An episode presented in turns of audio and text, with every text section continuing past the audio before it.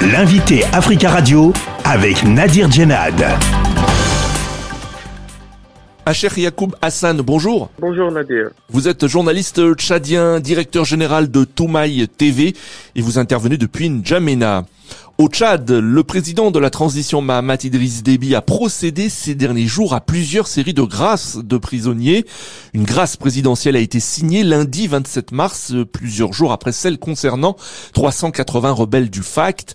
Le président a gracié 259 des 262 personnes condamnées le 2 décembre dernier pour leur participation présumée aux manifestations du 20 octobre dernier.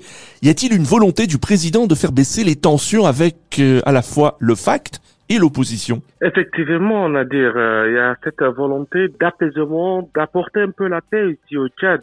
Et aussi de l'autre côté, de montrer quelque part qu'il y a une justice tchadienne qui est, opérante. Euh, il veut en même temps montrer que le Tchad euh, est un pays de droit. Et de l'autre côté aussi faire des concessions, je dirais, à politique pour apaiser un peu la situation. Déjà, quand il a les, les rebelles du FAC, D'abord, c'était prévisible. Euh, il y a eu une petite pression de, de, des autres leaders politiques et aussi de la société civile par rapport aux, manifestants qui ont été euh, condamnés le 22, le 22 décembre dernier. Donc, euh, aussitôt, il y a eu aussi notre, un autre décret qui est sorti pour gracier ces manifestants condamnés. Est-ce que le, président euh, tchadien devait éviter de se mettre à, dos à la fois le FACT et l'opposition? Il a refusé de le faire, mais tout en montrant à ces, à ces deux protagonistes que il a confiance en la justice tchadienne et que la justice tchadienne doit faire son travail. Et de l'autre côté, lui, il viendra maintenant pour entériner avec une décision de gracier ces, ces rebelles ou bien ces manifestants pour permettre à la, à, aux Tchadiens d'avoir un peu de la paix. Alors est-ce que ces grâces pourraient faciliter la réconciliation nationale au Tchad, selon vous? Oui, oui, selon moi personnellement, je pense que cette, euh, ces grâces pourront faciliter euh, réellement euh, la réconciliation. Mais au-delà de ça, la réconciliation, il y a aussi d'autres problèmes que le président doit doit faire face, notamment à l'injustice sociale, notamment la pauvreté. Il y a d'autres mots euh, qui sont euh, aussi à l'ordre du jour pour permettre aux Tchadiens de se réconcilier franchement et de vivre ensemble. Si les soutiens euh, du pouvoir saluent ces grâces présidentielles, d'autres accusent les autorités de diversion. Pour Max Lohangar, coordinateur de la plateforme d'opposition Wakitama, cette grâce est destinée, je cite, à brouiller les cartes. Alors pourquoi l'opposition reste méfiante? L'opposition reste méfiante par rapport à tout ce qui s'est passé le 20 octobre dernier, c'est-à-dire il y a eu des morts il y a euh, aujourd'hui on a jugé que seulement les manifestants, mais euh, on n'en parle pas de ces morts. Euh, qui sera à la barre pour répondre de, ça, on ne le sait pas encore. C'est pour ça aujourd'hui, ce n'est pas seulement aussi l'opposition ou bien la société civile, mais tous les chrétiens s'interrogent. Il y a eu plusieurs morts ce 20 octobre, ce fameux 20 octobre, mais personne n'en parle. La, ni la justice tchadienne, aucune euh, juridiction n'est saisie de cette affaire. On a jugé les gens pour euh, déstabilisation, on a jugé les gens euh, pour pour trouble à l'ordre public, mais il y a eu de morts de l'autre côté. Et récemment aussi, la sortie du président tchadien qui dit que euh, il y a pas, eu de manifestants, il n'y a pas eu de manifestation, c'était plutôt une insurrection.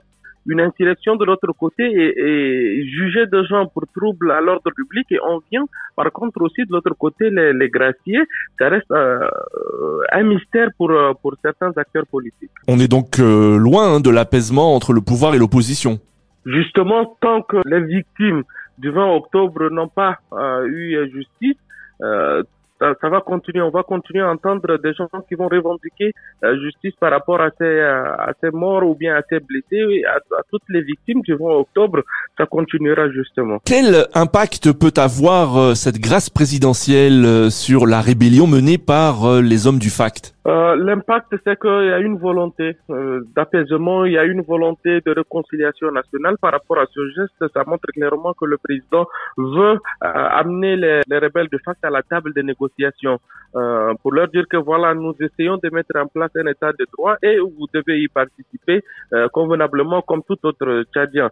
il n'est pas aujourd'hui permis pour les FACT de, de, de, se mettre en position de guerre. Plutôt, la lutte sera plutôt politique parce que lui, il le dit, il est pour une transition et euh, il y aura des échéances électorales à venir. Euh, si vraiment les FACT veulent entrer dans la légalité, c'est aussi l'occasion pour eux euh, de rallier euh, le pays. D'autres grâces présidentielles pourraient avoir lieu très prochainement? On ne sait pas encore, mais décidément, il y, a, y, a, des voix qui s'élèvent, surtout par rapport aux, leaders de facto qui ne sont pas graciés. on dit on a gracié les, les, combattants, mais pourquoi pas les leaders? Parce qu'ils sont jugés de la même façon, même si c'est par contumance, même s'ils euh, n'était pas présent.